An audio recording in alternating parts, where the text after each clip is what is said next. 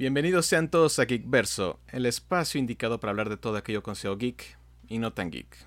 Soy su presentador Kevin Álvarez y el día de hoy me acompaña el joven Asael. ¿Cómo estás, Asael? ¿Qué tal, chicos? Bastante bien y de buenas. Han sido días apresurados, pero cargados de noticias. Ay, noticias nunca dejan de fluir, cara. Cada vez más cerca de la nueva de la nueva generación de consolas y así que todo fluye, fluye. En especial ahorita todos los comentarios del Xbox y el PlayStation que poco a poco nos dan más y más a conocer. Sobre todo, bueno, yo estoy viendo que está la parte de los juegos exclusivos, de los cambios que están haciendo de las remasterizaciones, el software. Sí, sí, sí, la verdad se viene interesante y poco a poco nos dan un poquito más de detalles de qué se trata cada situación. Y bueno, sí, adelante. De hecho, te quería preguntar, ¿ya estás ansioso? Por la salida, porque por ejemplo, si no me recuerdo, el mes que viene ya se viene el Play 5. Mi codo me duele, siento el dolor. Siento que viene viene un golpe muy doloroso. Va a haber felicidad y dolor, pero mucho más dolor a la cartera de lo que uno quisiera. A ver, cuéntanos por qué. ¿Por qué ese dolor y esa felicidad? Pues esa felicidad pues viene la nueva generación de consolas, juegos nuevos y pues consola nueva, caray. Es la emoción, la fascinación de que al fin ya viene todo. El dolor y la parte tristeza es pues cuando te das cuenta que tienes que pagar por eso, así que es la, es la historia de mi vida. Yo soy feliz hasta que de repente recuerdo que tengo que pagar y digo, mm, eso no está tan bien. ya sé, y ahorita con todas esas facilidades que tenemos para hacer las compras por medio del internet. Amazon va a ser el fin de... Ah.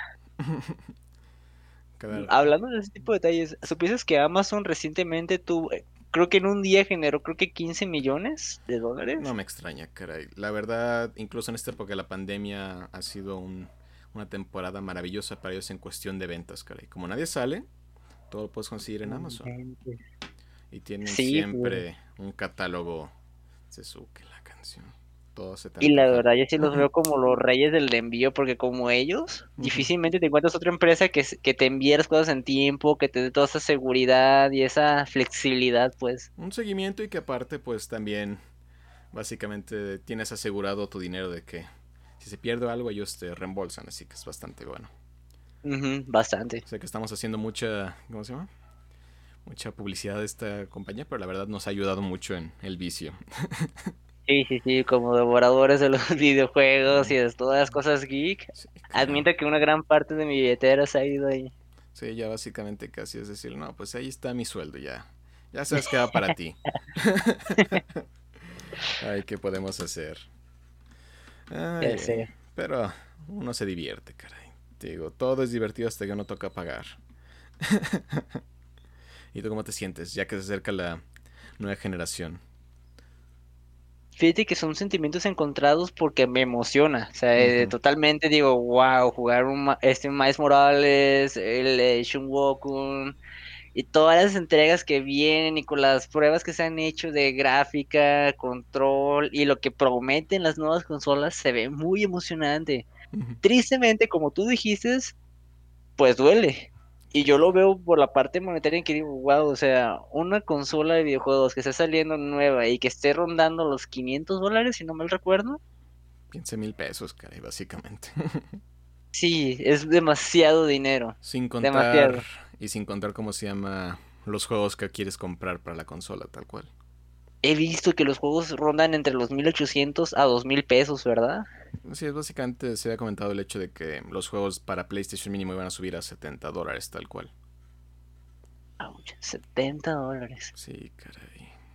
Pero bueno, en vez de que se vaya por esa parte del dolor, chicos, los seguimos invitando a que sigan consumiendo y que disfruten y que tales, ok, si ahora hacer las compras, háganlo nomás con medidas, pero disfruten cada juego que compren y vívanlo. Sí, la verdad es que hay mucho que disfrutar ahora. Nunca, nunca hemos tenido un catálogo tan grande como ahorita. Especialmente ahorita en el fin de la era del PlayStation 4, la verdad hay tantas joyas de las que podemos hablar y decir. Hay, algo para todo, caray. Y hablando de joyas, que acabas de mencionar esto. Por ahí me contó un pajarillo que tenías unas noticias, ¿no? Relacionadas, por ejemplo, de una de las leyendas e íconos de, de la historia de los videojuegos.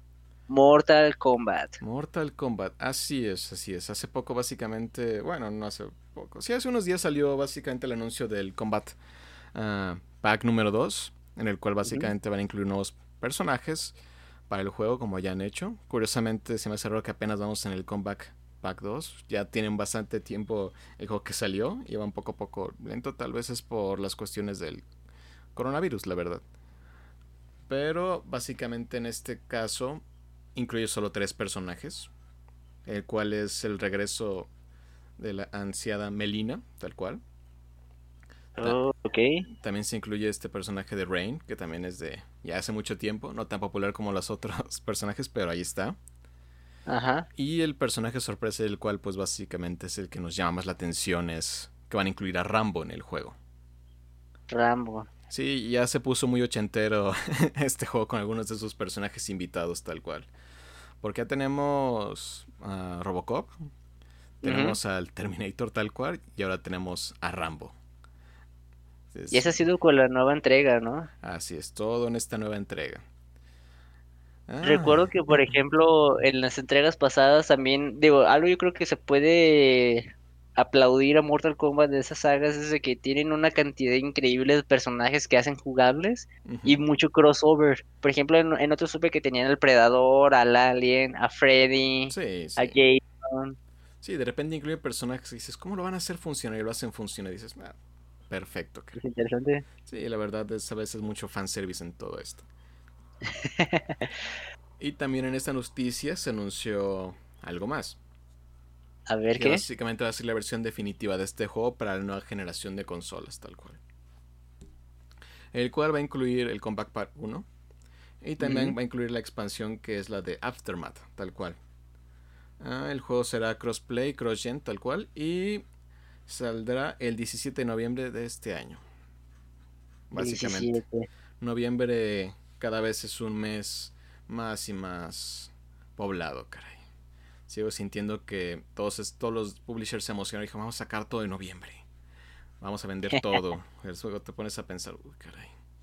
Bueno, es que ponte a verle, yo creo que te voy a decir, para que nos llegue bien ese, no sé, los bonos de fin de año, de que se haya aguinaldo. Sí, pero la verdad van a hacer que muchos tengamos que hacer decisiones dolorosas.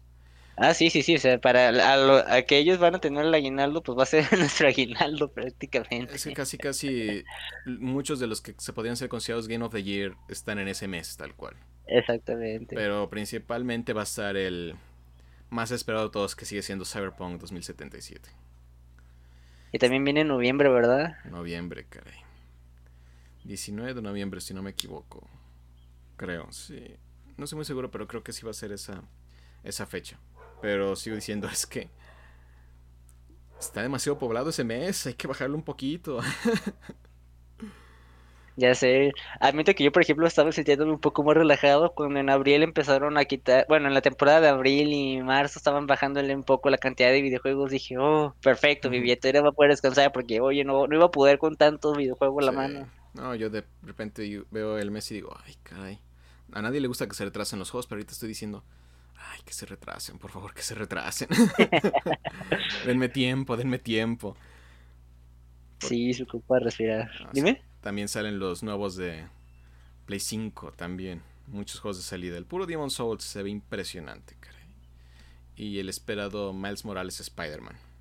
Que creo que ya se anunció que ya está en Gold, así que básicamente ya está listo es que ese juego, la verdad, desde que sacaron la primera entrega de Spider-Man para el Play 4, eh, fue un juego muy dinámico. Creo que es de los pocos que yo, por ejemplo, he podido disfrutar en hacer los traslados. Sí. No, la verdad. general, sí, Nadie, continúa. Yo, yo sabía que los traslados en un juego normal siempre era, ah, ¿sabes qué? Mejor lo adelanto y hago un teletransportación. Pero en estos... Ah, sí, la mecánica, la verdad, de transporte es fabulosa se sintió básicamente lo que siempre estuvimos esperando desde Spider-Man 2. Ese sentimiento de poder pasar por la ciudad como Spider-Man completamente divertido tal cual. Porque la verdad, Spider-Man para PlayStation 4 es un juego que lo ves y dices, es divertido, lo juegas y es divertido. De repente tiene así como algunos detalles que dices, puede llegar a ser repetitivo, pero el juego tal cual es muy arcade a lo clásico, de que estás jugando y te la pasas muy bien, te diviertes. Y fue a tal punto que llegó a ser nominado Juego del Año. Y la verdad no queda para menos, porque por ejemplo, te puedo mencionar algo, cuando te subes a, los edificios más altos y dejas que se lance, sí. esa sensación que sientes cuando vas en una montaña luce que vas a tocar pico, y después lo salos al personaje, sí. lo llegué a sentir, y fue así como que dije, wow. No, es, es fabuloso ese juego, caray, de los mejores de PlayStation 4, la verdad. Sí, sí ha sido un juego superior que estuvimos esperando por un largo tiempo de Spider-Man. Ese es el juego de Spider-Man, de hecho. Ese es el juego de Spider-Man. Y hablando de este juego, van a sacar una versión remaster para PlayStation 5. Con un pequeño detalle que creo que puso a hablar a muchas personas. A ver, cuéntanos, ¿cuál es ese pequeño detalle? Van a cambiar la cara del actor. A uno que sea un tanto más joven y más parecido a Tom Holland. Ay, ¿tú qué opinas referente a esto? Eh, sentimientos encontrados, la verdad, porque dices, pues, esta es decisión del estudio, pueden hacer lo que quieran, dicen que ahora lo van a hacer así porque dicen que ahora esta cara se adapta más a lo que se define como la voz del actor, tal cual. Así dicen, es el más apropiado porque sentimos que así debería de ser. Y dices, los entiendes. La verdad, su visión, ¿cómo decirlo? Artística les indica que ese es el mejor approach a esta situación. Y dices, ok, lo entiendo, entiendo perfectamente. El juego se ve maravilloso en lo que se ha hablado de los previews, en especial si se va a ver al nivel, como hemos visto, de Spider-Man Miles Morales, el cual creo que si compras la versión deluxe o algo así, incluye la versión remasterizada del juego de Spider-Man. Pero sí, básicamente cambiaron la cara. Y en muchos casos no te molestaría. Si nunca has jugado el juego, la verdad no vas a sentir ningún problema en jugar esta versión remasterizada. Pero los que jugamos el juego original, la verdad te sientes un poco de ¿cómo decirlo? Attachment, pero en español es... Mm, mm, mm. Te sientes cercano a este tipo de cara. Ya básicamente ya jugaste el juego con esta con este personaje. Este es el Peter Parker que tenías. Ya mucho nos gustaron nos gustó la cara. A mí me gusta la cara del Peter Parker de la versión original de PlayStation 4. Así que dices como que me lo cambien, dices, ah, no lo sé. No lo sé, como que te hace un poco más dudoso jugar la versión remasterizada porque dices, tal vez vas a seguir recordando el hecho de que tal vez no es tu Spider-Man. Y creo que eso es una reacción que hubo al parecer en internet en el cual pues dicen, mm, no estoy feliz y otros no me importa y otros sí me importa. Incluso tuvo que venir el estudio a explicar las razones que ya te dije que buscaban básicamente un actor más apropiado. Lo que sí me siento mal es por el pobre actor que fue el que usaron su cara y decirle, ah, ya no vas a estar en Spider-Man. Solo estás en la versión de, PlayStation 4, pero la versión mejorada para PlayStation 5, ya no, lo siento. Bye. Dices, mmm. Entonces no, fue lo mejor. sí. Para mí ese Spider-Man fue un muy buen Spider-Man, tanto como Peter Parker como Spider-Man. Sí, tiene toda la cara de un Peter Parker, lo ves y dices, ese es Peter Parker. Tal vez siendo más como un tipo Amazing, pero sí, en efecto, es un Peter Parker. Sí, caray. La verdad, me gustó. Dije, ah, sí, es la cara, esa cara me gusta. Sí, me recuerdan Peter Parker. Pero bueno.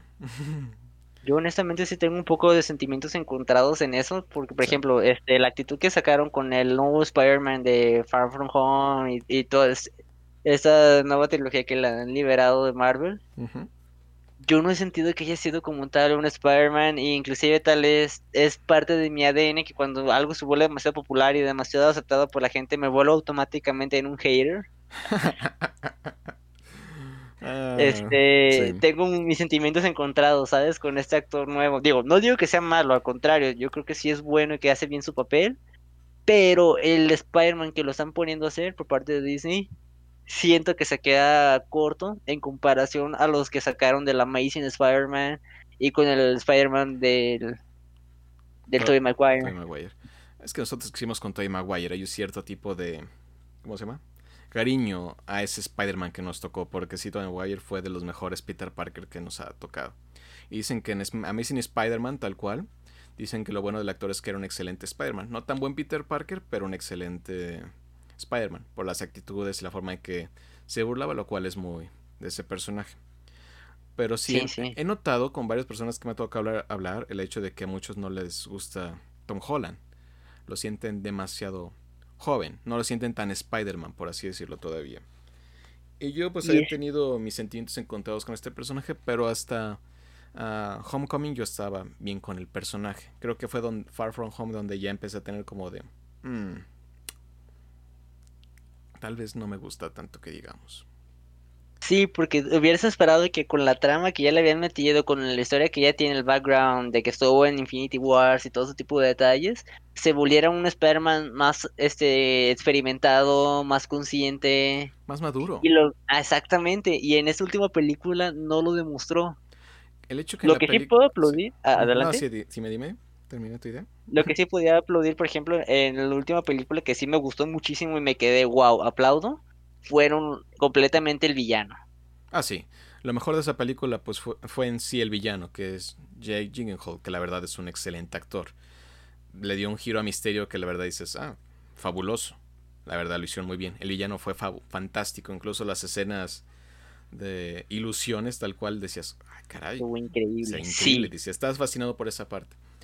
Lo que no me gustó de esa película fue tal cual la actitud de este Peter Parker en el cual le importaba más estar con la chica que, que ser Spider-Man. Que de repente cambió su perspectiva y prefería ser Spider-Man. Cuando vienes de un, de un Avengers Endgame en el cual tu mentor se sacrificó para salvar a la Tierra. Como que dices, tal vez no fue, no era el tono adecuado que debía tener esa película. Ajá. Así que Exactamente. Mm, ok, ok. Mm. Sí, como que no. No, no, no. No estuvo tan bien que digamos. Pero bueno, no hay que perder tanto la esperanza. Hasta donde tengo entendido, este sigue este universo de Spider-Man incrementado y van a empezar a liberar nuevas cosas. Sobre todo porque he visto que, bueno, he sabido que Disney tiene planes con las próximas películas. No, sí, la verdad es que Spider-Man sigue siendo un personaje taquillero. Creo que fue ha sido de los más populares de Marvel. La verdad creo que era el, personaje más popular de Marvel. Creo que lo sigue siendo. Aunque sí, de repente todas estas películas del universo de Disney cambiaron la perspectiva en cómo muchas personas querían los personajes. En especial la perspectiva de Iron Man. Pero sí sigue siendo un personaje estrella. Y muchos esperaríamos que este Spider-Man fuera la siguiente cara de este universo cinemático de Marvel, tal cual. Uno esperaría eso, porque es Spider-Man. Y dices, ya que acabó la era de Iron Man y Capitán América, ocupamos un nuevo líder tal cual. Tristemente, Far From Home no se vio adecuado a esa parte. Pero ya se noticias sobre Spider-Man 3, el cual creo que no teníamos, todavía no tenemos el título. Pero se anunció hace poco que en toda esta película de Spider-Man 3 va a participar Doctor Strange, tal cual. Y que no solo va a participar Doctor Strange, sino que eh, Doctor Strange va a tomar un nuevo rol tal cual, el cual se centraría como el nuevo mentor de... ¿Cómo se llama? De Peter Parker tal cual. Eso suena interesante. Sí, básicamente tomaría el lugar que tenía este Iron Man y se convertiría en una nueva figura paterna, por así decirlo. Y ahora, ¿tú qué opinas relacionado al siguiente mito? Porque como mencionan que ya se va a venir Doctor Strange en esta película de Spider-Man, ¿crees factible la opción y la idea del Spider-Verse? Es muy factible, por el hecho que hace poco se dio otra noticia en relación a esto. Este Jimmy Fox, el cual creo que creo que sí es su nombre, Jimmy Fox, el que hizo el papel de Electro en la película de The Amazing Spider-Man, ah, va a volver a representar ese mismo papel en este universo de Marvel. Así que dices, mm, interesante que estén trayendo de regreso a este personaje tal cual. Incluso si vemos el tráiler de la película de Morbius, vemos un cartel que dice asesino, pero incluso el Spider-Man, muchos dicen que es el traje de este Toy Maguire, el Spider-Man de, de hace ya unos años. Así que uno estaría emocionado saber que podíamos tener un multiverso, el cual ya se vio que puede funcionar por la película de. ¿Cómo se llama? Into the Spider-Verse. Spider que la verdad fue un éxito y todo el mundo disfrutamos, así que dices. Mm". Que ya se viene la segunda, la segunda parte de todo esto. Sí, así es, caray. No, pero la verdad sería muy interesante a ver cómo se desarrolla más esta historia de, de Marvel y Spider-Man. Pero sí, Espero que mejoren un poco. En especial, si se puede ver lo del multiverso, porque según yo, la nueva película de Doctor Strange, que va a ser la de Madness in the Multiverse, según no me recuerdo es el título, va a tratar de esto y va, dicen que va a haber una relación con la serie de, Scarlet Witch, con Vision, en el cual básicamente están creando mm. universos paralelos o que pueden abrir universos paralelos. Así que podríamos adentrarnos en esto y podría ser muy interesante. Exactamente. Pues ahí tenemos unas buenas noticias para todos los fans de Marvel que nos están escuchando, chicos. No perdamos las esperanzas y si no las habían perdido, pues mejor aún se van a llenar de un mejor sabor de boca. ay, ay, pero sí. A ver qué pasa, porque ahorita pues pone que nuestra siguiente película de Marvel iba a ser la de Black Widow. Pero ahorita pues nos encontramos en una situación en la cual pues por el problema de COVID se ha retrasado hasta el próximo año en teoría. Hasta el próximo año. Eso es triste. Esa junto con la de Carnage. sí. Y muchas otras películas. la verdad ha sido un año complicado para estrenos de películas. Y todavía no se ve mejor al respecto. Ya vimos que la táctica de Mulan no funcionó tan bien como uno hubiera querido. Sí, es que también pues tienes que pagar Disney Plus y aparte un dinero extra y solamente en ciertas regiones pues se complica la situación. Exactamente. Así es, así es. Pero bueno, prosigamos a otro tipo de tema. Exacto. Dime. No, ¿qué ibas a decir? Adelante. Ah, este, quería mencionarles muchachos que por ejemplo, ahora cambiando de la parte de, las películas, porque ya vieron que primero saltamos de los videojuegos a las películas, ahora quiero hablar de otro tema, o más bien se los quiero presentar un poco, eh, que va relacionado hacia el mundo de las cartas, el Trading Card Game.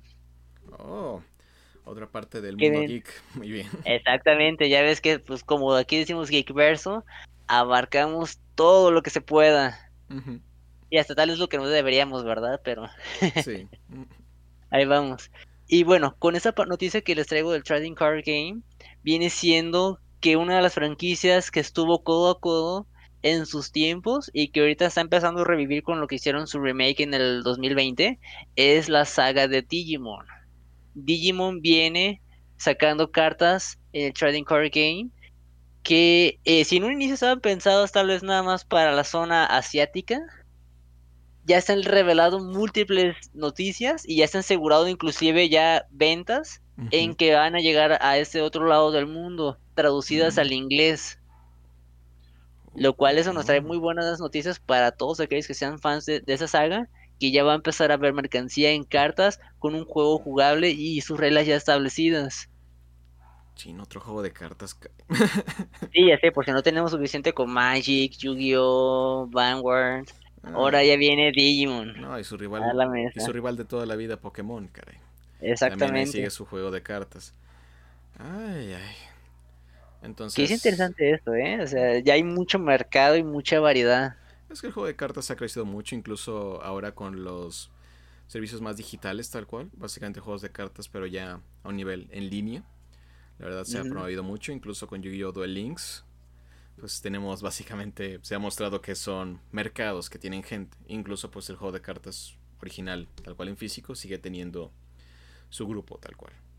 No, y la verdad, o también las ventas que proporciona, la mercancía que hay, y toda la mercadotecnia que se hace, todo ese tipo de cosas es increíble. O sea, por ejemplo, como lo hizo Yu-Gi-Oh!, en que a pesar que eran 20 minutos de ver cómo unos monitos salían en unas cartas, te vendían completamente la idea de quererlas comprar para tú también poderlas tener y poder soñar haciendo ese tipo de cosas. Así es que era fabuloso, la verdad. Creo que todo el mundo que crecimos en a finales de los 90 y nos tocó este anime tal cual, la verdad pues nos vendió el juego. Me acuerdo que yo de niño todo el tiempo ibas al recreo y todo el mundo y había un montón de niños jugando cartas. Todos querían jugar Yu-Gi-Oh.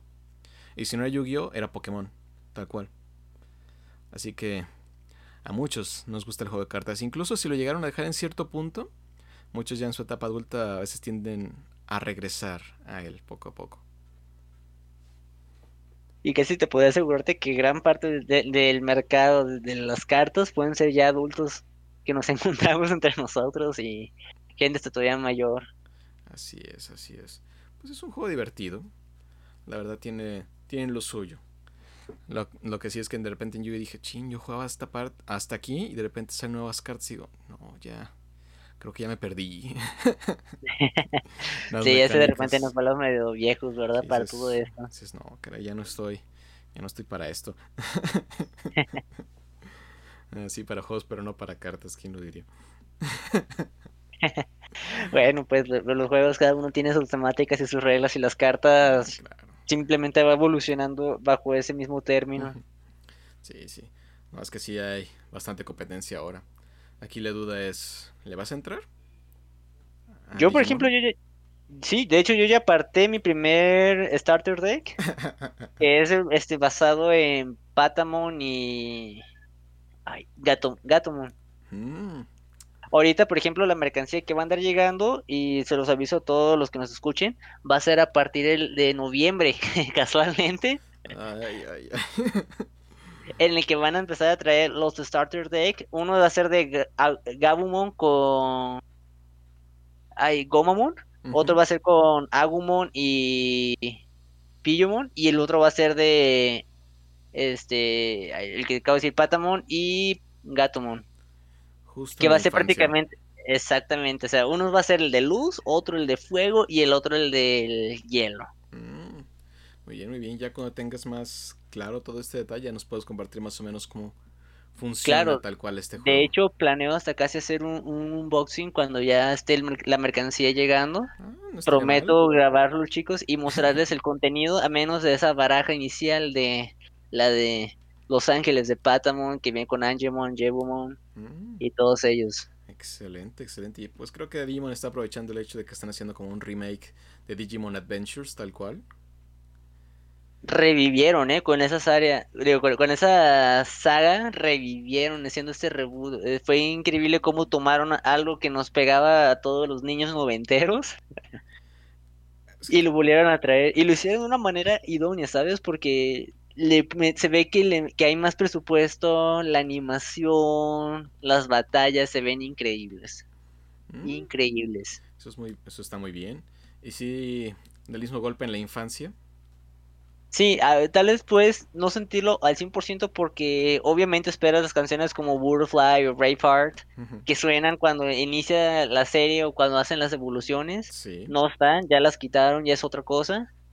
Y eso dices, como que le falta y no le pega tan bien a la infancia. Me perdieron. Pero el ver a los personajes que uno recordaba y ver las evoluciones y que le metieron más, porque por ejemplo, algo que tal vez no sé si todos sepan, cuando recién salió Digimon, estaba pensada para que fuese una serie de solamente 20 capítulos aproximadamente, donde el villano final era Devimon. Mm. Pero como vieron que tuvo muy buen éxito y auge, empezaron a sacarle más. El éxito lo sobrepasó. Pues. Exactamente. de hecho, la verdad, Digimon Adventures fue gigantesco, creo. Creo que todo el mundo entró en ese modelo de guerra Pokémon Digimon, o incluso trataban a Digimon como algo diferente. Pero la verdad era bastante disfrutable. Yo me acuerdo que lo veía. Decías algunas, como algunas partes decías, mm, esto tal vez no es para niños, pero la verdad, bastante bueno, caray. Te mantenía al tanto, te mantenía atrapado, porque no era tanto como Pokémon que, ah, es una aventura y vamos a lo siguiente. Esto era seguido tal cual, con una estructura anime más clásico. Veías a los personajes crecer, las evoluciones cada vez más poderosas. Te emocionaba. Para un niño, la verdad, era fabuloso. Y creo todo este mercado que es Digimon ya sus siguientes iteraciones que fueron los otros animes, pues ya no fueron tan grandes como esta, pero sí se, sí se nota todavía el empuje de esa, porque sigue siguiendo muchos fans de Digimon y muchos empezaron solamente por ese anime. Sí, sí, no, y de hecho, por ejemplo, yo creo que algo que fue con lo que hizo un tanto el boom Digimon y que nos pegó de manera tal vez inconsciente muchos de nosotros, era la magia que encerraba el hecho de que este, niños normales de primaria eran transportados a otro mundo, a un mundo digital en el que existían criaturas que, que podían hablar y que se volvían, este, que creaban un lazo, ¿sabes? Y por esa parte yo creo que enganchaba mucho la idea de decir, ¿sabes qué? Aparecer en otro mundo, ver otras cosas que no son, ver una magia, un mundo distinto, criaturas. Y las aventuras que podías tener. Exactamente. Sí, la verdad, estaba diseñado para emocionar a los niños tal cual. Tenía todo para emocionar a un niño y querer decir, yo quiero, yo quiero, yo quiero tener mi Digimon, yo quiero tener todo lo de Digimon. Exactamente. Sí, la verdad fue una época donde nos vendieron todo. Pues fueron de los tres grandes vendedores que fue Pokémon, Digimon y Yu-Gi-Oh! la trifuerza perfecta, ¿no? Ah, sí, caray. Y míralos, ahí siguen todos, gigantescos. Bueno, tal vez un Pokémon un poco más grande que los, que los otros dos, pero... Oh, es que Pokémon ha tenido un auge, un golpe. Sí, caray. No se acaba, caray. Recuerdo, cuando había, recuerdo cuando había Pokémon y Ash era más grande que yo y ahora lo veo y soy más grande que Ash, pero por mucho ya. y sigue y sigue, caray. No sé cómo lo han logrado. Pero sigue. Ahí sigue, sigue pegando. Y también Digimon se ha mantenido, no al nivel que antes estaba, al igual que Yu-Gi-Oh! No se ha mantenido, pero siguen teniendo sus, su número de fans y siguen existiendo y siguen y siguen y siguen. Lo cual dices, muy bien, me gusta, me gusta. Sí, este concuerdo, nada más que por ejemplo el caso de Yu-Gi-Oh y de Digimon, yo pude notar que por ejemplo a partir de cierta saga se volvieron como que un poco más series no tan promocionadas y publicadas de este lado del mundo. Tal vez por ejemplo en la zona de Asia, sí, fue, sí pudieron haber mantenido ese auge y ese golpe promocional y de mercancía. Así es que este aspecto lo, vemos de la perspectiva occidental, occidental americana, podemos decir, en la cual se perdió un poco de este tipo de cosas porque en Japón siguen promocionando un montón de cosas. Ves las tiendas, ves los productos, ves incluso las publicidades y ahí siguen. Así que siguen siendo fuertes. Ya no tan fuertes acá, pero allá todavía tienen lo suyo. Exactamente. Es lo divertido. Siempre hay algo para todos. Y es bueno que algunas de estas sagas pues no se pierdan y que tengan, digamos, la oportunidad de que tanto gente nueva o niños, adultos, adolescentes tengan la oportunidad de poder ver ese tipo de series y que a pesar, digamos, por ejemplo, nosotros que vimos esas series y gentes que son padres de familias que vieron esas series, puedan compartir ese momento especial con sus sobrinos, con sus hijos o con otras personas y puedan tener un tema de charla. Sí, no, pues está el clásico efecto en el cual los papás tienen a su bebé y le ponen los tres iniciales al, pequeño y dicen, escoge, a ver cuál escoges. Clásico Charmander, Bulbasaur y Squirtle. A ver, no me decepciones, hijo mío. sí. Es lo bueno, que el mundo geek cada vez un poco es más y más aceptado en el mundo en general. Y ha evolucionado muchísimo. Sí, caray. Lo cual es bueno para nosotros. Sí, ¿verdad? Ya, ya, ya, ya, no están escondidas todo ese tipo de temas y charlas. Sí, ya. Ya no tenemos que ponernos detrás del basurero para platicar de esto. Ya vamos a platicar. Todavía somos juzgados, pero ya podemos platicar en frente de la gente. Exactamente. y muchachos, hablando también de, de, los temas geeks que traemos, quisiera dar, por ejemplo, una pequeña este y breve plática relacionado a lo que Huawei recientemente acaba de liberar. Oh, oh, oh. Cuéntanos, cuéntanos. Huawei liberó recientemente un, nuevo smartwatch que se llama Watch Fit. Que yo puedo hablar, por ejemplo, porque ya actualmente, el día de hoy me llegó mi, mi ejemplar, mi pieza, y estoy empezando a utilizarlo y descubriéndolo. ¿Cómo te atreves? Tal vez para ti fue, eh, he estado siendo increíble esta pieza en el sentido de que puedo simplificarla que es un diseño sencillo, no tan lleno de información, material bueno y con una funcionalidad buena, sobre todo si es una persona que se quiere, se dedica, por ejemplo, al ejercicio de una manera semiprofesional o profesional dado que te puedan dar tomando cálculos de tu pulso, te puedan dar este vinculando con tu celular esa Huawei o de otra marca, es algo padre. Y te pueden dar llevando el seguimiento de, por ejemplo, las calorías que has quemado, el tipo de ejercicios que has hecho, los kilómetros que hayas caminado, corrido. Demonios, otro aparato que me va a juzgar. Pero digo, está padre ese y por ejemplo también tiene este función también contra el agua. Creo que mm. tiene el ATM si no mal recuerdo. Que puede aguantar una, este, sobre todo una buena cantidad de metros bajo el agua. Se enlaza perfectamente con el celular y puedes parar o adelantar las canciones que tengas, subir el mm, volumen. Entonces, básicamente su función idónea básicamente es en aspectos deportivos, tal cual como le dice el nombre. Aspectos deportivos, sí, sí, de hecho sí. Ok, ok. Mm, suena bien.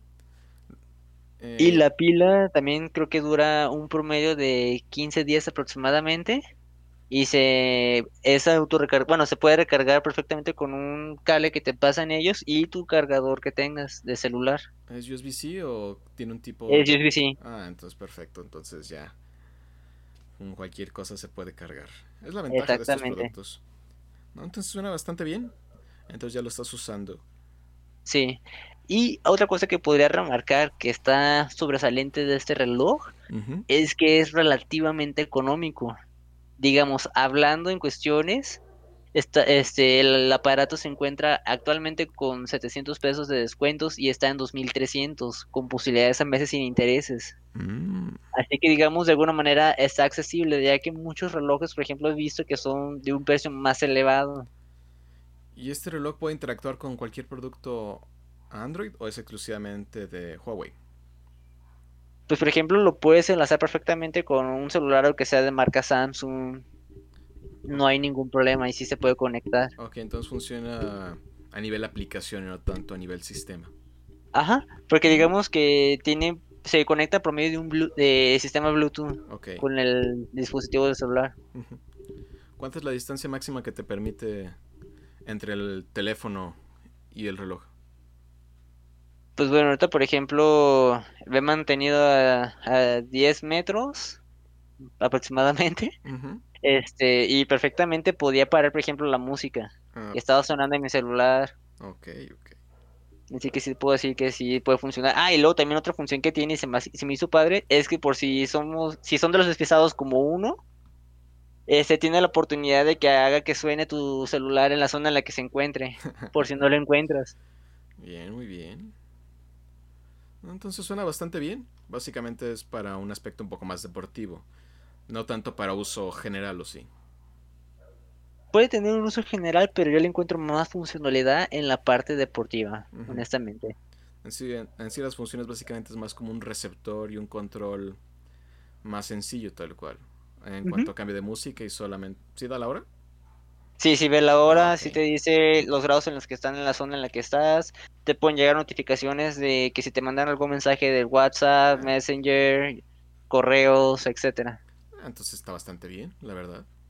Sí, Muy bien. No, excelente. Entonces tiene tu sello de aprobación. sí, tiene mi sello de aprobación. Está, a ver si podría decir que las tres veces, ¿no? Bueno, bonito y Bueno, barato. bonito y barato, exactamente. Lo más importante de todo esto. No, excelente, Asa, excelente. Muy, muy bien. Ok. Entonces, creo que es momento de pasar a otro tema, tal cual. Adelante, a ver, cuéntanos, ¿qué tienes? regresando otra vez al tema de PlayStation, Ok, porque creo que tú y yo somos jugadores de PlayStation más que nada, si no me equivoco. Así que esta noticia puede afectarnos en cierto nivel, por así decirlo. Básicamente, ah, PlayStation va a sacar una nueva versión de su Play Store. Una nueva versión para las tiendas en PC, la que puedes salir desde tu navegador y acceder a ella. Y la que puedes acceder desde tu celular por medio de la aplicación. Esas dos van a cambiar por una nueva versión. Y tiene unos cambios un tanto llamativos que nos pueden no gustar en un principio. La verdad no estamos muy seguros el por qué se hicieron. Aunque puede ser por la llegada de PlayStation 5 tal cual. ¿cuáles Básicamente son ya, esos cambios? Ya no vas a poder comprar en estas tiendas de PC y de tu móvil. Ya no puedes comprar juegos de PlayStation 3. No vas a poder comprar juegos de PSP ni de PlayStation Vita. Tampoco vas a poder comprar apps, temas ni avatars. Todo eso De quita. PlayStation 3, PS Vita ni PSP. Así es. Se va a quitar todo ese tipo de compras tal cual. También se va a quitar la función de wishlist, que la verdad es algo doloroso para mí, porque así es como más o menos yo mantenía el control de cómo van los precios de los juegos que me interesan. También esa parte va a desaparecer. Es un doloroso golpe para mi consumismo. Pero bueno. Así que básicamente eh, estos cambios van a llegar a partir del día 19 de octubre para PC y 28 para móviles. Eso sí, eh, la posibilidad de seguir comprando estos juegos de tanto de PlayStation 3 como para PC Vita y PSP se pueden seguir haciendo desde sus tiendas nativas. Nativas a qué me refiero, hables tu PlayStation 3, entras a la tienda de tu PlayStation 3, ahí vas a tener todo el catálogo para comprar juegos de PlayStation 3 o, add-ons para tal cual el Play 3. Lo mismo para el Vita y creo que también para el PSP todavía. Así que se pueden seguir comprando sus juegos, pero ya no vas a poder usar esta función unificada que la verdad era tan cómoda para algunos. Wow. ¿Y, tú cómo te sientes? ¿Qué puedes opinar referente ante esta situación que se está mostrando? Ah, si lo vemos hacia el futuro, la verdad los que buscamos, los que buscan hacia el futuro, que dicen PlayStation 5 y PlayStation 4, pues no, no les importa, la verdad. no importaría mucho que digamos, porque ya tal cual estas consolas van a considerar en estas nuevas dos generaciones por el momento. Porque ahorita también voy a hablar otro tema sobre la relación PlayStation 4 y PlayStation 5. Pero sí, ya como que están dejando a un lado este tipo de arquitectura de a partir del Play 3, que ya poco a poco van abandonando, lo cual dices, mm, un tanto triste. Voy a poder seguir comprando los juegos, pero ya dices, como, poco a poco lo están haciendo a un lado, como ya diciéndonos, se acerca el fin de una era. Lo que sí me dolió fue la pérdida de la wishlist, la verdad. Te digo, servía de muchas maneras para poderte mantenerte al tanto de a cuánto está cada cosa, cuándo va a salir o cosas por ese estilo. Te ayuda a mantenerte alerta en todo caso. Ahora vamos a tener que usar otras tácticas. No sé exactamente qué nuevas propiedades van a venir en esta nueva PlayStation Store. Me gustaría creer que es para bien. Espero que sea para bien. Creemos que es para bien. Pero sí, básicamente estamos pasando a una nueva fase. A todos no nos va a gustar, pero era cuestión de tiempo. Ya cada vez lo estamos, solo que ahora nos lo están dando a entender más en nuestra cara de... Sí, ya tal vez ya no vamos a darle soporte tanto a esto, así que váyanse preparando. Eso lo que quiere más que nada andar diciéndonos Sony es así, ¿sabes qué? Mejor prepárense para lo nuevo, para lo que hay. Y vayan desechando de lo viejo, ¿correcto? Sí, el dolor es grande. Pero sí, básicamente es eso. Vamos a hacer el futuro, muchachos. PlayStation 4, PlayStation 5. PlayStation 4 de las consolas más vendidas de la historia, así que todavía tienen atención. Pero ya hay que mirar hacia el futuro, PlayStation 5. Esto es lo que viene. Y venimos a otro tema relacionado con esto. Como les dije, 4 y 5 tienen cierta relación. Porque se ha hablado mucho de la retrocompatibilidad entre estas en la que va a tener el PlayStation 5 tal cual. Que la verdad todo el mundo nos está preocupando. Eh, básicamente, casi todos los juegos de PlayStation 4 van a ser retrocompatibles para el PlayStation 5 tal cual. Ghost of Tsushima, The Last of Us, todo eso que ya esté jugar, podrás jugarlo en tu PlayStation tal cual. Si hay unos que van a tener más prioridad que otros, pero sí, tal cual. Al menos dicen que más de 4.000 juegos de PlayStation 4 estarán disponibles para ser retrocompatibles con PlayStation 5. Así que vas a poder jugar con un mejor frame rate, dependiendo también del juego, no, es, no aplica para todos, mejor frame rate, una mejor calidad visual al momento de jugarse en PlayStation 5. Aunque también se advierte que algunos de estos juegos pueden llegar a tener ciertos comportamientos inesperados porque puede chocar con el firmware del PlayStation 5 tal cual. Porque pues no fueron diseñados para eso. También habla de pues la retrocompatibilidad, de que si ya tienes el juego, si básicamente lo tienes digital, lo puedes cargar para tu PlayStation 5 y jugarlo. También lo puedes transferir estos juegos por medio de un cable Ethernet o los puedes transferir tal cual por Wi-Fi para que tenga tu información de una consola a otra. Creo que también puedes transferir tus datos guardados, así como tus partidas y eso creo que lo puedes pasar. Incluso si tienes un disco externo y tienes ahí tu juego y tu memoria, ahí lo puedes pasar directamente. Así que la verdad dices, mm, no está nada sí, mal. Es Sí, sí, sí, porque imagínate para todos nosotros los consumidores que compramos y tenemos nuestra lista de juegos y que todavía no hemos acabado, pero ya viene Play 5. También dicen que muchos de los periféricos como volantes, sticks arcade serán compatibles con el PlayStation 5. El PlayStation VR también será compatible con el, PlayStation, con el PlayStation 5 junto con todos sus accesorios. Y también creo que el, DualShock 4 va a ser compatible con el PlayStation 5, pero solamente para juegos de PlayStation 4, no para juegos de PlayStation 5 tal cual. Ese sí es un punto a tomar en cuenta.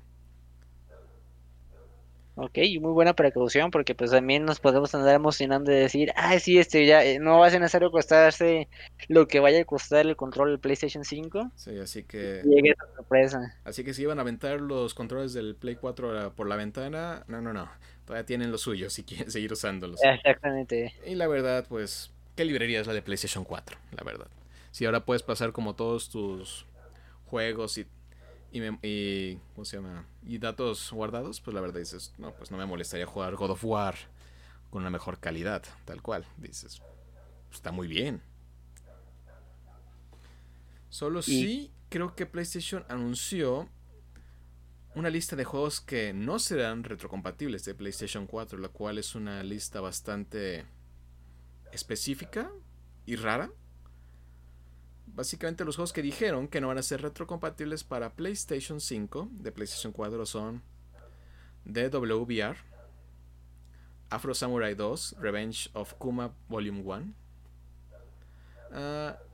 TT Island of Man, Ride of the Edge 2, Just Deal With It, Shadow Complex Remaster, Robinson The Journey, We Sing, Hit and Go Definitive Edition, uh, uh, uh, Shout When, Joe's Diner. Esos son los juegos que han anunciado que no van a ser retrocompatibles para el PlayStation 5. Si no ubicaron uno de esos juegos, estamos en la misma. Yo el que sí medio llegué a ubicar fue el de Afro Samurai. Pero al menos sí puedo mantenerme con la conciencia tranquila de que ninguno de los juegos que tengo en lista para jugar en el cuadro que todavía no he jugado están ahí. Sí, de repente dices, mm, muy específica la lista, muy específica. Pero bueno, al menos dices, al menos no es uno de los importantes, por así decirlo. Sí, porque imagínate que hubieran pegado a un God of War. No, no pueden permitir eso. no, no, no, o sea, simplemente yo creo que son de los primeros juegos que les tendría que andar haciendo recompatibilidad. Ah, sí, creo que los top 100 de PlayStation no se podían permitir y God of War es, top, 5. sí, sí, sí. Sí, la verdad dices, no, no, no, no, PlayStation 5 no. Dices, no, ¿cómo voy a quedar sin eso? La verdad. Así que ya uno no se tiene que preocupar tanto por eso. Lo que sí nos tenemos que preocupar es la memoria para estas consolas. Porque, ¿qué, qué, qué actualizaciones nos tienes de las memorias? Va a doler va a doler mucho. Ah, básicamente como ya estas memorias son más que nada de estado sólido, ahorita no han dado tantos detalles sobre si se van a poder usar discos tradicionales para esto o si no, no han hecho de una forma muy oficial, tal vez ya lo anunciaron, estoy seguro, pero estos discos de estado sólido que son expansiones de memoria, tanto para Xbox como para PlayStation, ya anunciaron como los primeros. Al menos para, la, para Xbox, el costo mínimo es de 6.200 pesos una expansión de memoria. 6200. Sí, la verdad dices, no, pues creo que no sería uno de eso. ¿Y qué diferencia andaría viendo, por ejemplo, los este, expansiones de memorias que hubo, por ejemplo, para las generaciones del Play 4 y del Xbox One contra esas nuevas? Básicamente el precio y el tipo de velocidad que pueden tener, porque la verdad lo que venden estas memorias es la velocidad que tienen estas consolas, que es lo que han estado vendiendo todas las consolas, el estado sólido, la velocidad, poder cargar tu ah. juego en nada. Y para PlayStation 5 también ya anunciaron los costos para unas memorias. Ahorita solamente tenemos Xbox One, pero avisaron que van a haber más. Este, el de Xbox viene de Seagate, tal cual. Pero de PlayStation 5 son de, si no me equivoco, mm, dame un segundo. Ok. Serían de Western Digital, tal cual. En el cual vendría en tres tipos de memoria, que son 500 GB, 1 TB y 2 TB. La de 500 GB tendría un costo de 149 dólares, la de 1 TB tendría, de 229 dólares y la de 2 TB tendría un precio de 449 dólares. Aún, hay un, no hay un precio tal cual, como decirlo, oficial para México, porque estos pueden ser el costo o pueden ser un poco más elevados, como ya se ha presentado con anterioridad. Así que, sí, muchos juegos, pero la memoria por el momento es cara. Lo que se hace en estas situaciones, porque es normal el hecho de que las memorias sean caras cuando salen, es esperar. Porque con el tiempo la memoria se va haciendo más barata. Básicamente es darle tiempo, aguantar un poco el tiempo de dolor si es que prefieres ahorrar. Si tienes el dinero, adelante. y menos todo el espacio que tienes. Pero sí, mientras tanto podemos esperar a ver qué más anuncian incluso competencias que va a haber con esto, incluso otros métodos para poder tratar de tener más espacio para nuestras consolas. Pero al principio este es el inicio. Apenas están llegando más y más detalles sobre qué va a pasar con esto. Fíjate que, ese es un tema bastante interesante porque, por ejemplo, Sí, pero por ejemplo, ya, ya nos está dando una idea de que los juegos van a ser muy pesados. Y si por ejemplo veíamos que en un PlayStation 4 o en un Xbox One los pesos que estamos este, ya maniobrando por juegos, en una cuestión es de que si son juegos no, este, medianones normales, son, eran de 30, 40 gigas. Y así eran juegos que tenían expansiones o que estaban ya muy avanzados, y así eran hasta 100 gigas de información. ¿Qué es lo que nos van a andar esperando en esa este, nueva generación? No sé si te acuerdas, por ejemplo, cómo era que en el PSP los juegos llegaban a pesar, cuando mucho, de 2 a 3 gigabytes. Así es. Y luego en el Vita se veían como de 5 gigas, 4 gigas y medio, pero no llegaba más allá. Sí, pero te obligan a comprar las expansiones de memoria caras. Exacto, y ahorita, por ejemplo, estamos viendo esto, y pues ya te tienen que hacer como una cierta selección, ¿no lo crees? Digamos que, ah, si voy a comprar un, este, una videoconsola, asegurarte que tenga cierta capacidad de espacio libre. Correcto. Si no la dije confiable. Borrar y seleccionar. Exacto, digo, por ejemplo, a mí me está tocando vivir eso porque cuando yo compré el Play 4, que era más inocente, y que no era tan consciente de los pesos que eh, abarcaba cada videojuego, me conseguí uno que tenía medio tera. Y vieras, por ejemplo, cómo le he sufrido de que digo, pues sabes que, o sea, por más que me haya gustado ya un juego, se tiene que eliminar para darle espacio a uno nuevo y nomás se podía tenerlo mucho unos ocho juegos. El mayor caso y el mayor transgresor de todo esto que tal nos dice hacia dónde va la industria es Call of Duty, con el Warzone. Uh. Más de 200 gigas pesa el juego. 200 gigas, un bueno, solo juego, caray, un solo juego. Es demasiado. Y así pues, están creciendo. Esperamos que con el tiempo podamos, a ver como un desarrolladores que sepan manejar mejor este tipo de capacidad en cuanto al almacenamiento o el peso de los juegos. Pero sí, puede que ah, el camino que se ve es que va a ser más pesado los juegos. Y yo creo que sí, o sea, simplemente por la calidad gráfica que van a andar ofreciendo las nuevas consolas. Y según yo, creo que las consolas nuevas no van a pasar de 800 gigas libres. Digo, 800 gigas. Sí, 800 gigas libres tal cual. Porque creo que gran parte de el espacio de la consola la toman los sistemas operativos, al menos por ahora. Así que son sistemas operativos también pesados. 200 gigas de sistema operativo. así que hay que medir. Estamos hablando de sí, de mucho espacio. Sí, así que hay que medir más o menos, decir, ok, va este juego. Ahora ya no solo te preocupas por el costo del juego, te, preocupas por el espacio para el juego. Ay, ay, ay, pero bueno. Hay que alegrarnos el hecho de que viene PlayStation 5. Con muchos dólares, pero viene, viene. Vamos a ver qué, qué cosas nos sorprenden. ¿Con qué nos va a andar llamando la atención ahora Play 5? Y también el Xbox. La verdad es emocionante y, y crea cierta intriga todos los servicios que nos van a andar proporcionando esas nuevas consolas de, con todas las aplicaciones que vayan a tener, con todas las funciones que nos puedan dar, con la experiencia que nos puedan dar, tanto jugando como usándolos para ver series. Sí, la verdad, uh, Game Pass es una propuesta tan increíble. Sigo diciendo que no me creo que exista un producto así. La verdad es eh, impresionante. De hecho, se me haría raro que cualquier gamer, por así decirlo, no tengo un Game Pass. 200 pesos al mes y tienes toda esta librería gigantesca. Y ya no ocupas el Xbox para jugarlo. Puedes jugar desde tu computadora con el Xcloud o desde tu teléfono en Android por ahora. con el Xcloud tal cual. Puedes jugar en cualquier lado. Ya no ocupas la super consola. La super consola es como algo extra ya. si quieres jugar con la mejor calidad posible. Lo cual pues hay fanáticos que dices, mm, ya me vi. Pero la verdad es un servicio increíble. Se me haría raro no tenerlo porque la verdad dices, ¿qué juegos? Y el hecho de que tengas los juegos uh, AAA y exclusivos de, Xbox ahí desde día 1, sin pagar extra, es algo fabuloso. Y el tío Phil Spencer, la cabeza de Xbox, nos dijo que este eh, que, plan, que hemos, visto, hemos visto que tienen problemas con Apple para poder liberar este servicio de xCloud en teléfonos de como iPhone. Pero dice el tío Spencer que él hará lo, que pueda para que el próximo año esté disponible también para teléfonos Apple. Lo cual es algo bastante bueno.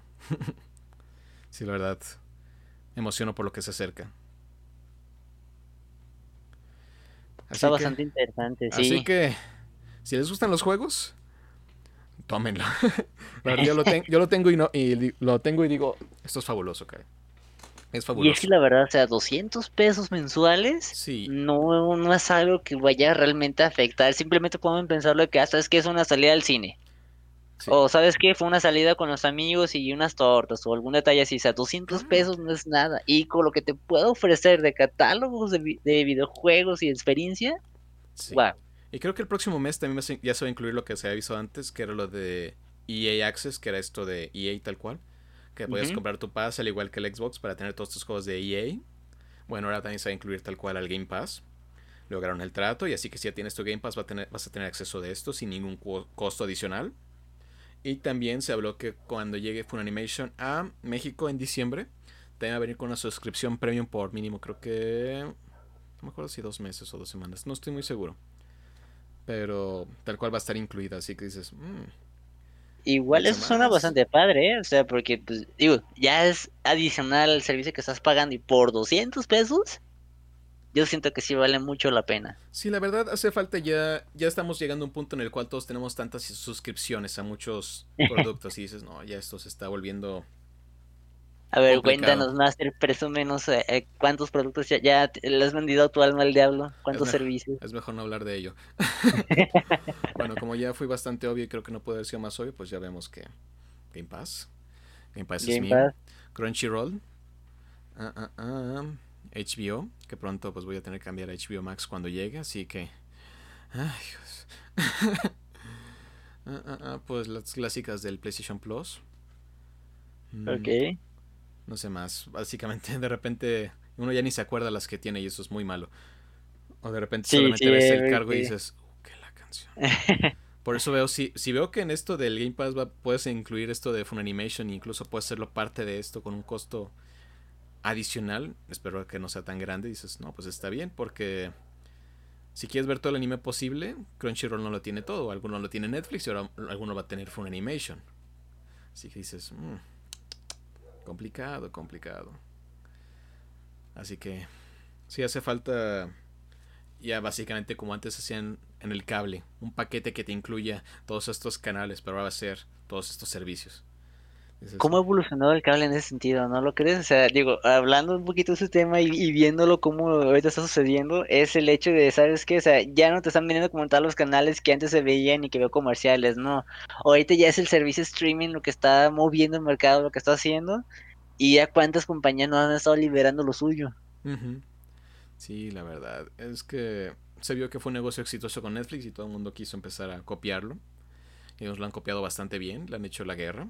Netflix sigue siendo el, el rey todopoderoso de este servicio, pero Disney Plus viene y acá es un poco más expandiéndose.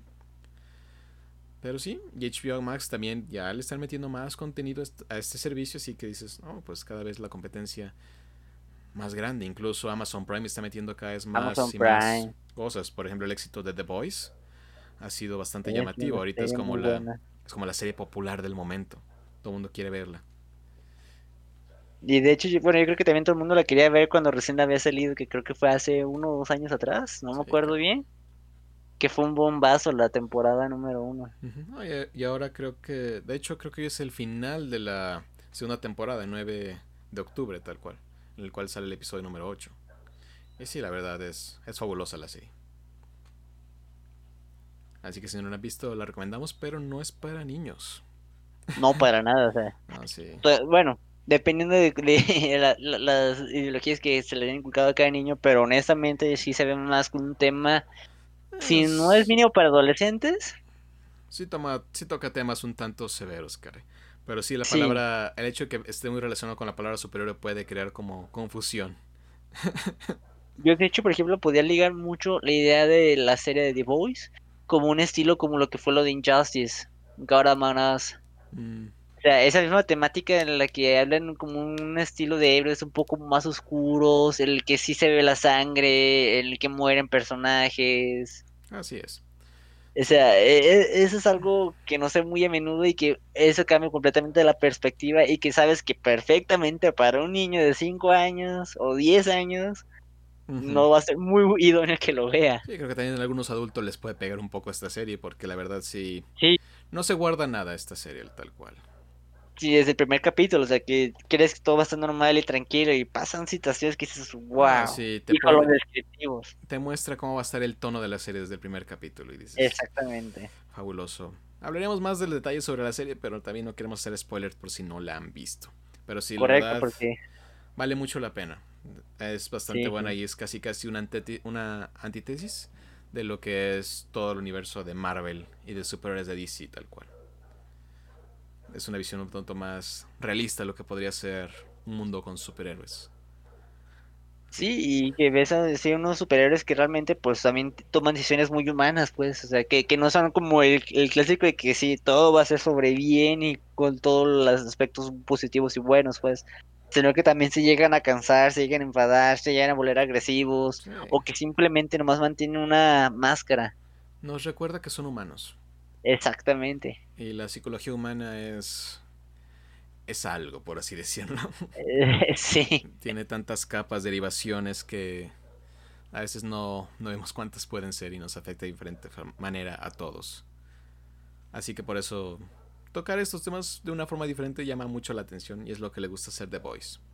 Mostrarnos que cómo sería un mundo más realista con superhéroes. Bien, muy bien. Ya casi nos estamos acercando al final de este quinto podcast. quinto podcast, puedes creerlo, compañero Master Kev. No, no creí que llegáramos tan lejos. Y ya, o sea, desde el hecho de andar viendo que ya estamos haciendo cinco capítulos y que hemos estado hablando de una infinidad de videojuegos, de temas tecnológicos, no, y el punto que- de vista de cuatro individuos. Sí, Guau. caray. No, y lo Y que que esto haya durado y no nos hayamos matado es todavía más impresionante. Ah, dame tiempo. Siempre podemos hablar de algo más dramático. Pero sí, la verdad ha sido un proyecto que estamos disfrutando bastante y está creciendo poco a poco. Poco a poco le estamos dando más forma, lo cual ha sido divertido en ciertas formas. Y el fin de año se va a poner divertido porque, ¿cómo decirlo? Vamos a hacer ciertas listas de qué fue lo mejor, los mejores juegos de este año. Y ahí sí puede haber mucho conflicto. De hecho, sí.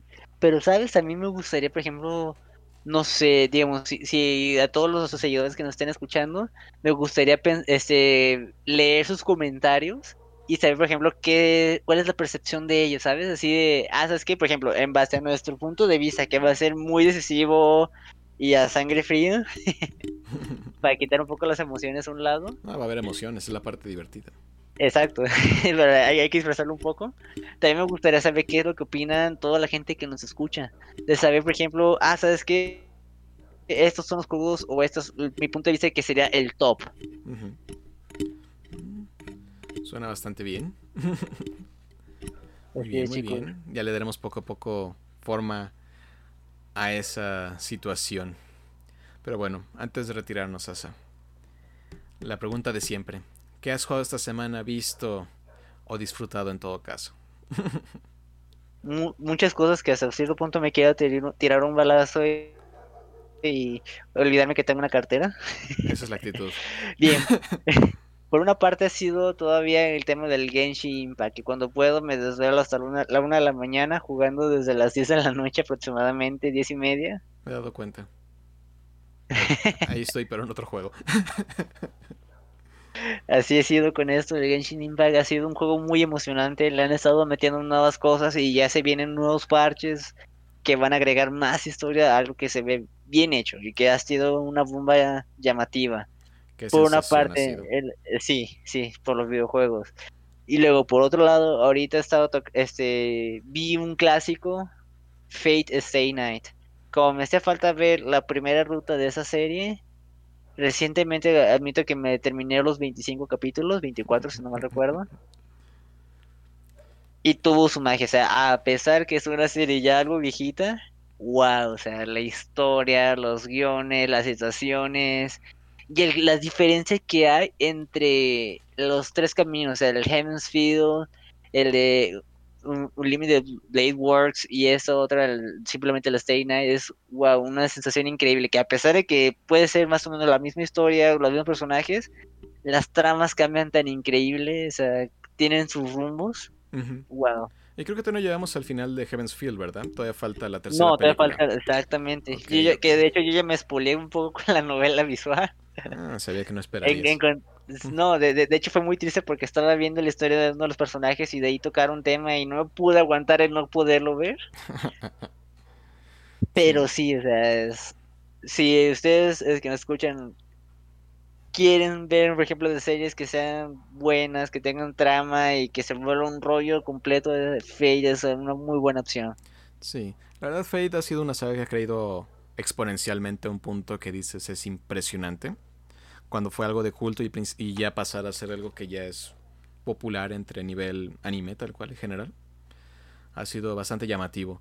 En sí, si gustan recomendaciones, tal vez la, la mejor para empezar podría ser Fate Zero Sí, sí, completamente. ha sido la más sólida de todas las sagas de anime.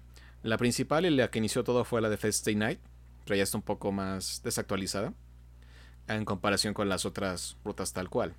Así que ahí se pueden dar un poco poco una visión de qué les podría gustar porque de Fate ya hay mucho contenido para ver y cada vez están saliendo más películas y más temporadas de anime. Sí, y eso sin, sin hablar del videojuego de Grain Order o de toda la mercancía que tienen, tanto de estatuas o figuras coleccionables, wow. Creo que se vuelve de las, de las franquicias que más dinero genera, tal cual, en Japón. Sí, sí, sí. Sí, sí, completamente. Casi me, hasta me animaría a usar las palabras del tabú que podrían hacerle competencia a un Pokémon. O sea, mercancía y eh, las contribuciones que consiguen sí podría más o menos poderlo nivelar ese sentido, o sea, todo lo que están sacando, todo lo que tienen y el público que están pegando de todos lados. Como siempre, haciendo declaraciones controversiales. Exactamente, tenía que serlo, no, no, me podía aguantar, ¿sabes? Muy bien, muy bien. Ah, está bien. Y por último quisiera mencionar, eh, perdón. adelante, sigue. De dos series nuevas que acaban de sacar en, esta temporada en cuestiones de anime. God of High School y la del la Academia del, Rey Demonio. Mm. Las dos series, la verdad, son nuevas, eh, fueron de esa temporada y muy, muy buenas, muy, recomendables. Y God of High School es ah, original de Crunchyroll, ¿no? Correcto. Sí, sí, sí, y puedo hablar con una certeza que puedo decir, ¿sabes qué? Esa es de las mejores series que han sacado de en este año, en esta temporada, de peleas. Tienen escenas de peleas increíblemente buenas. Entonces tienen tu sello de aprobación. Sí, sí. Y el otro, por ejemplo, sin tratar de hablar de spoilers, es, eh, es de los pocos protagonistas de los que te caen bien, sé, que dices, wow, o sea, te encanta, te fascina, el, el de la Academia del, Rey Demonio. Mm. Muy bien, muy bien. Entonces, básicamente tenemos dos recomendaciones bastante buenas. sí. Para, desde la temporada pasada, ¿no? Eh, God of High School y el, Rey del, la Academia del Rey Demonio no son de esta temporada. Son de esta temporada. Bueno, es del verano, pues. Ah, ok, entonces son de la temporada de verano. Sí, sí, sí. Sí, ya, ya está empezando la de otoño, si no me equivoco. Sí, sí, sí. Ok, ok. No, si se pueden dar cuenta, también nuestro joven Asael es un experto en lo que se refiere a anime y si no experto vicioso. Exactamente. No, no, no, no voy a difamar que, quiénes fueron las personas que me metieron en este ambiente, pero de anime sí le puedo mencionar que sí le dedico un tiempo considerable. Tal vez sería bueno empezar a hacer también una sección especial para anime. Valía la pena. Si hay mucho de qué hablar. Bastante, porque yo también sé que nuestro master tiene buenas recomendaciones y buenos puntos. Y hablando de eso, me dejas con intriga, ya que siempre te dejas al final. ¿Qué jugaste? ¿Qué viste? ¿Qué has hecho? ¿Qué jugué, qué vi, qué he hecho? Uf. ok, ok. Cuéntanos. Como ya saben, y como lo menciono creo que los últimos tres episodios, Mafia 3 no me deja ir. Pero al fin ya, ya estoy acabándolo. Al fin ya incluso puedo dar como una cierta visión de cómo ha sido este juego. Tal cual Mafia 3 se ve completamente diferente en ciertos aspectos a lo que fue Mafia 2. Este sí es un juego de mundo abierto y que tiene varios de los problemas que tienen esos mundos de juego abierto en su temporada, en la cual son muchas misiones repetitivas. la verdad. Pero la verdad sigue siendo un juego con mejores gráficos, mejor jugabilidad en todo caso. Y, y, la verdad buenos personajes hasta cierto punto. No se desarrolla la historia al mismo nivel que Mafia 2 porque la historia de Mafia 2 es fantástica. Pero sí tiene su cierto nivel de historia. Incluso regresan personajes queridos de Mafia 2 tal cual en esta versión. Solo que sí unas cuantas décadas de diferencia. Pero sí, la verdad es un juego. Ya que lo culmine, ya podrá dar una revisión un poco más a detalle de este juego. Pero de momento, ¿tiene tu sello de aprobación? Tiene mi sello de aprobación, pero sí, tal cual, tiene algunos de los detalles que tenían juegos de esa temporada de, mundo abierto. Tal cual se llega a ser repetitivo en muchas cosas, porque gran parte de las misiones es ve aquí, dispara a todos y hace esto, tal cual. Pum. Es muy similar en ciertos aspectos. Y se ve repetitivo en ciertas formas. Antes tenía errores gráficos bastante llamativos en los cuales los, los escenarios tronaban tal cual, pero ahorita ya son menores y menos comunes. Así que sí, ya no tienes que preocupar con que de repente las texturas desaparezcan por completo. Pero si de repente sientes que dices, ah, no había cargado completamente estos árboles y ya cargaron. Aunque ya no es tan común, por así decirlo, como antes. Y otra cosa que he estado jugando ha sido The Fall Guys. Ya, según yo, ya empezó la segunda temporada de este juego. Hay nuevos escenarios. Y todavía soy malo. Me la paso muy bien, pero sí, la verdad, como que todavía no domino este tipo de juego. Pero es divertido. Igual, el chiste es divertirse. Sí, la verdad, es, es divertido el juego. Especialmente si juegas con amigos, la verdad te la pasas bastante bien. Sí, y creo que eso sería todo, porque creo que más allá de eso, mm, solo he visto una serie que me gusta bastante, que creo que se llama Cantina de Medianoche, se encuentra en Netflix, que tal cual es un show, es un show japonés, básicamente está con subtítulos al español, en el cual son historias que pasan en una cantina que solo abre a partir de medianoche, y son las historias de todas personas que llegan a esta cantina y va pasando poco a poco su historia, y se relaciona mucho con comida una comida especial por cada episodio y esta comida está muy relacionada con el personaje de esta historia. Y son historias que pueden ser de comedia hasta el punto que pueden ser tristes o incluso emocionalmente devastadores para algunos. Así que sí, la verdad, inesperadamente un gran show. Wow, me, dejas así sorprendido y hasta con una con ese hormigueo que se puede decir, ¿sabes qué? vamos a quedarle y, vamos a darle la oportunidad de ver unos capítulos para ver qué tal está. Eh, está interesante. No es para todos, pero sí hay episodios que dije, mmm, esto dolió. Y otros que la verdad me estaba riendo y dije, sí, tiene estos tonos bastante curiosos esta, esta serie. Mm. Sí, la verdad sí la, la recomendaría. Perfecto, entonces ya tiene el sello de aprobación del Master Cap Así que, chicos, si se quieren dar el tiempo, ahí están unas buenas recomendaciones que acaba de mencionar. Así es. Y creo que ya hemos llegado al final de este podcast el día de hoy. Y qué rápido, caray, ¿eh? O sea, se fue rápido el tiempo. Sí, la verdad, había muchos temas. Sí, esta vez nos tocó hacer solamente guardia y a mí y al joven Asael, pero no se preocupen, van a volver nuestros compañeros. El gran representante de la, N. Y, nuestro querido, y nuestro querido Citrid estarán aquí. Así que no se preocupen. y veremos eso de tal vez agregar esta sección de anime que la verdad hay mucho de qué hablar. y es un universo que se está expandiendo cañón. Ah, sí, la llegada, la llegada de Funimation no es por nada. Exactamente, es que saben que ahí hay mercado. Sí, hay mercado, caray. Y hay mucho de qué hablar. Pero bueno, Exactamente.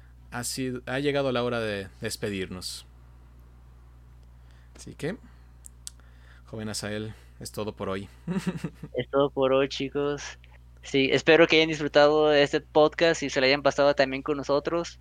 Recuerden, nuestra intención es hacérsela pasar bien y que sientan que es una charla entre amigos y que son puntos de vista que no necesariamente son de expertos, simplemente son de unos viciosos que no tienen ah, tal vez algo mejor que hacer o que se entretienen perfectamente haciendo esto. Sí tenemos, pero el vicio gana. Exactamente. Eh, nadie, nadie ocupa dormir en esas fechas del día. Ah, dormir está sobrevalorado. Exactamente. ya está, chicos. Ya está. Un gusto. Y nos veremos en la próxima. Somos Geekverso. Adiós. Adiós.